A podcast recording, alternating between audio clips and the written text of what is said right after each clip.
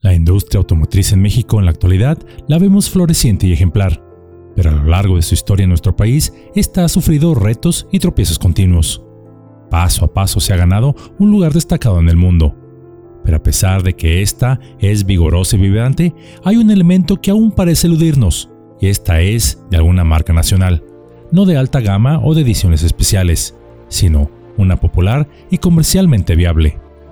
Pero, esta marca sí existió, y no hablo de la popular y archiconocida Dina, la cual fue propiedad del Estado, por lo que comercialmente siempre se mantuvo bajo un subsidio, sino de otra, no tan conocida hoy en día por la mayoría de la población, pero sí de los amantes y conocedores del automóvil, y hablo de los famosos camiones Sultana. Hoy deseo hablarles un poco de ello. Es por eso que Yolocamotes tiene el honor y orgullo de traerles el día de hoy el último viaje de Sultana, la desconocida historia de Trailers Monterrey. Orgullo mexicano. El nacimiento de la industria automotriz mexicana inició con el registro y constitución de Ford en México en 1925 y tres años más tarde, en 1928, se inaugura la planta de la villa en la Ciudad de México.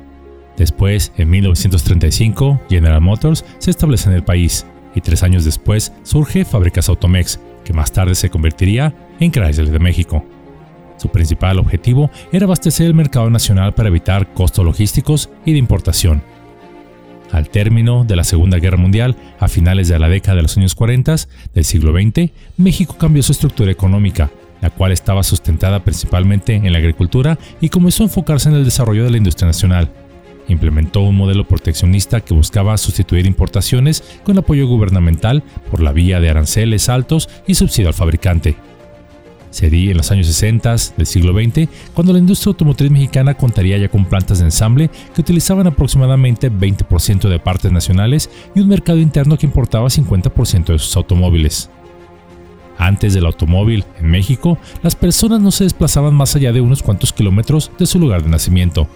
El automóvil permitiría conectar ciudades y comunidades e impulsar el desarrollo nacional en una población ávida de desplazarse a distintos lugares.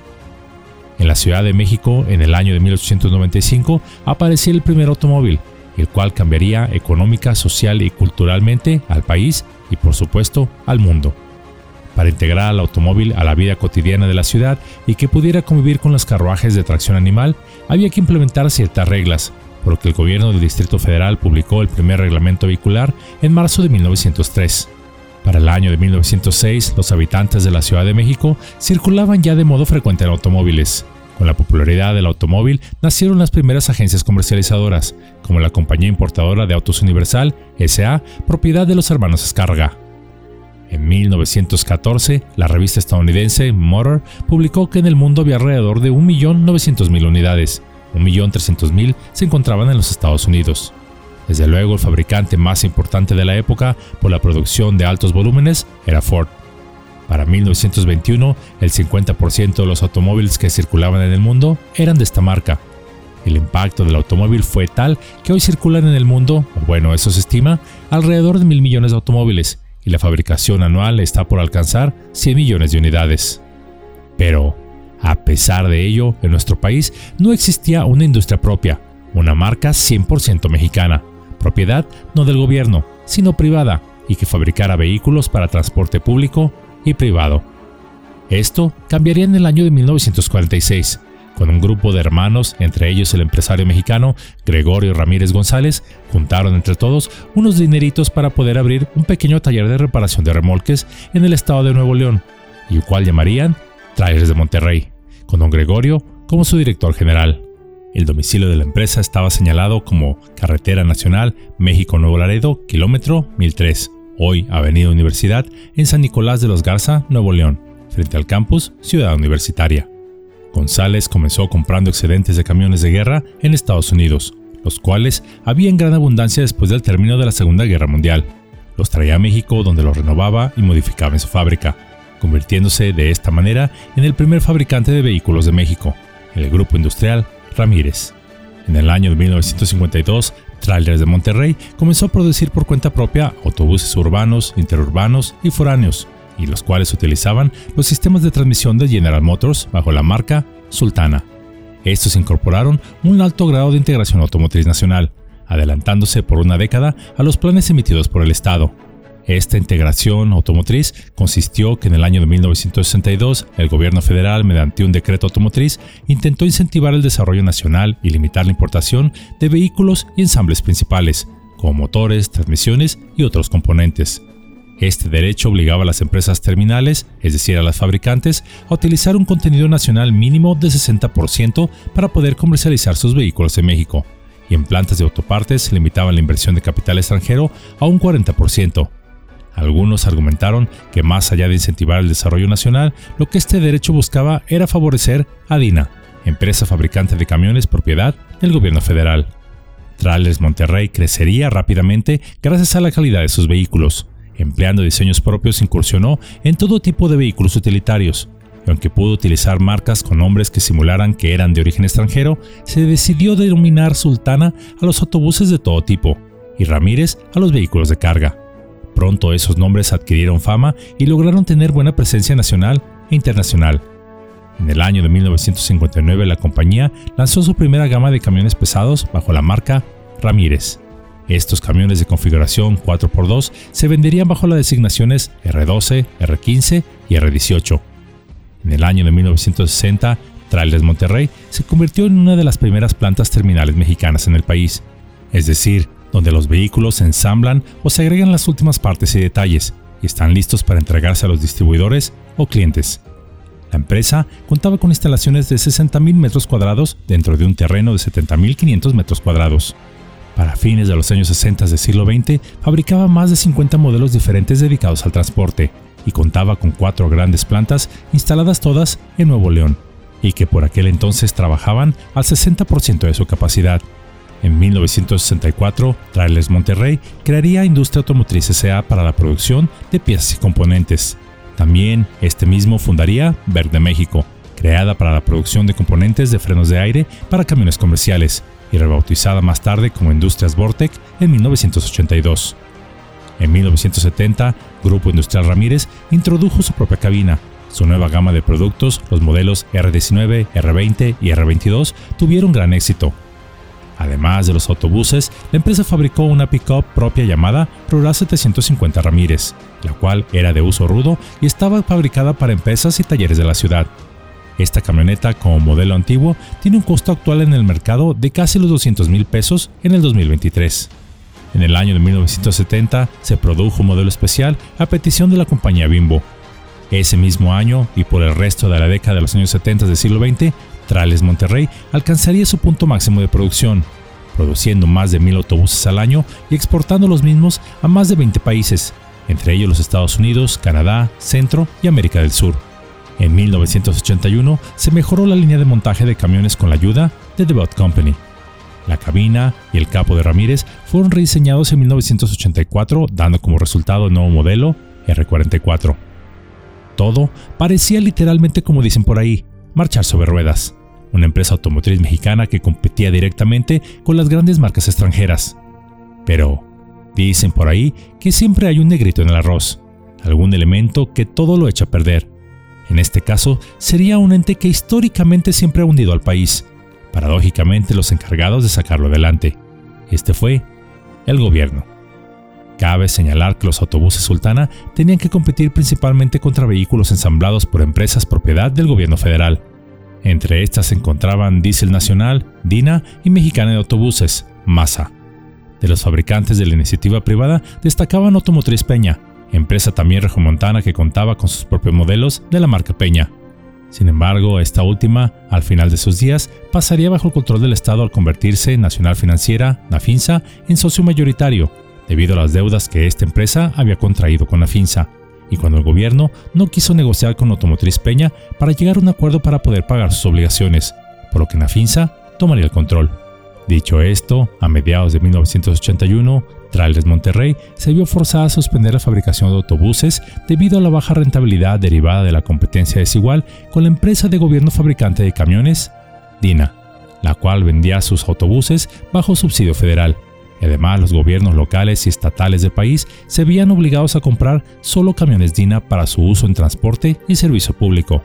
por supuesto siendo adquiridos por los gobiernos locales y estatales con su respectivo moche y precios inflados en las arcas públicas para que algún funcionario se beneficiara. Faltaba más. La revolución hacia justicia, sarcásticamente hablando. Por lo que ante este panorama, Trales Monterrey no podía competir con la corrupción y monopolio federal. A esto le siguió la crisis financiera durante el gobierno de Miguel de la Madrid, quien con su brillante manejo de la economía, sarcásticamente hablando, puso a la industria automotriz nacional en una severa crisis. Trales Monterrey fue una de las empresas afectadas por la crisis y se vio obligada a reducir su producción. Si esto fuera poco, la competencia de los camiones estadounidenses Packard y Navistar, que además se habían hecho alianzas con Dina en 1990, vendían a precios casi a costo de producción, ello con el propósito de eliminar a la competencia, dando como resultado que Trailers Monterrey cerrara sus puertas en 1991.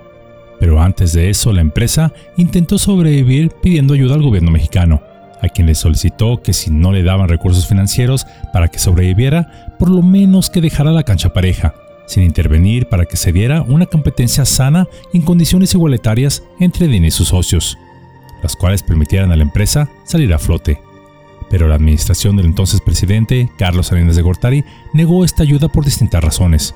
Una de ellas es que en aquel entonces el gobierno salinista buscaba darle imagen al mundo, en especial a nuestro vecino país del norte, que México, a través de su flamante primer mandatario, claro está, se abría a la competitividad internacional, demostrando su compromiso con la modernidad y dejando atrás al semisocialismo de Estado en el que se había vivido por tantas décadas donde el gobierno controlaba más de mil empresas e industrias paraestatales, y las cuales ya estaban en proceso de venta, por lo que a ojos de la administración salinista, el rescatar o dar preferencia a esta empresa automotriz mexicana hubiera sido visto por los Estados Unidos y Canadá como un retroceso en la apertura económica. Y aquí, como comentario personal, esos países sí pueden rescatar a sus empresas y subsidiar al campo, pero aparentemente México no aunque para rescatar bancos por malos manejos de los funcionarios públicos que las presidieron, ahí sí nuestro país lo hace, como el Proa. Aunado a esto, varias empresas extranjeras fabricantes de automóviles habían comenzado a invertir en el país y a producir autobuses en territorio nacional. Y pues, Salinas no les iba a quedar mal, más cuando éste tenía miras en presidir la Organización Internacional del Comercio, la cual finalmente y afortunadamente no consiguió. Irónicamente, Trailes Monterrey sería adquirida por su archienemiga, Dina, en 1992, la cual para ese entonces ya se había privatizado y que mantuvo la producción de autobuses Sultana durante algunos años más, pero cesando finalmente esta producción en el año 2002, y con ello poniendo fin a una larga trayectoria de autobuses mexicanos de calidad, los cuales ahora son tan solo historia y no un presente. Los autobuses Sultana fueron uno de los productos más exitosos de Trales Monterrey, estos se produjeron en una variedad de modelos, incluyendo urbanos, interurbanos y foráneos, y los cuales se caracterizaron por su moderno y único diseño futurista, su gran comodidad y su fiabilidad, pues estos raramente sufrían desperfectos. Lejos estábamos aún de la obsolescencia programada en la industria automotriz de los famosos 5 años, en los que un auto o camión nuevo comienzan a sufrir desperfectos al llegar a ese tiempo, para que se adquiera otro o se comience la eterna reparación del mismo, beneficiando con ello a los fabricantes. Prueba de la calidad de estos camiones es que en muchos países del mundo, aún en la actualidad, hay vehículos de esta empresa rodando alegre y sólidamente por los caminos y carreteras, cumpliendo cabalmente con los lemas para los que fueron fabricadas. La calidad es nuestro compromiso. El autobús mexicano con calidad internacional, o el que creo para mí fue el mejor de todos y que fue hechos para servir. Trales Monterrey fue una empresa que dejó una profunda huella en la historia automotriz mexicana. Su desaparición fue una tragedia y pérdida tecnológica irreparable para la industria nacional, la cual se ha convertido dependiente del extranjero y donde las fábricas del país, aun con la excelente calidad de la mano de obra mexicana, son prácticamente armadoras de automóviles extranjeros. Esta empresa, es decir, Trales Monterrey, fue pionera en la tecnología automotriz, en la producción de autobuses modernos y de alta calidad que demostraron que México estaba a la altura de creatividad e ingeniería que cualquier otro fabricante de automóviles y camiones en el planeta. La historia de Trales Monterrey nos enseña que los sueños se pueden hacer realidad si tan solo ponemos nuestro corazón en ello. Asimismo, esta empresa nos dejó una lección de humildad, al mostrarnos que también el éxito puede ser pasajero, recordándonos que incluso las estrellas más brillantes pueden desvanecerse en la oscuridad. Un recordatorio que cuando alcances el éxito evita la complacencia. En vez de ello, sigue avanzando. Los logros no deben simplemente admirarse, sino superarse. Utiliza cada logro en tu vida como motivación para conquistar tu próxima victoria. Por lo que la historia de Trailes Monterrey personalmente no la tomo como una de fracaso o injusticia, sino de orgullo, tenacidad y grandeza, ya que su legado es un recordatorio de superación. Se dice por ahí que la superación está en encontrar nuestro límite, para luego tener la valentía para dar un paso más allá de él, ya que en realidad el éxito no es ganar siempre, sino ir de fracaso en fracaso sin perder en ningún momento nuestra pasión.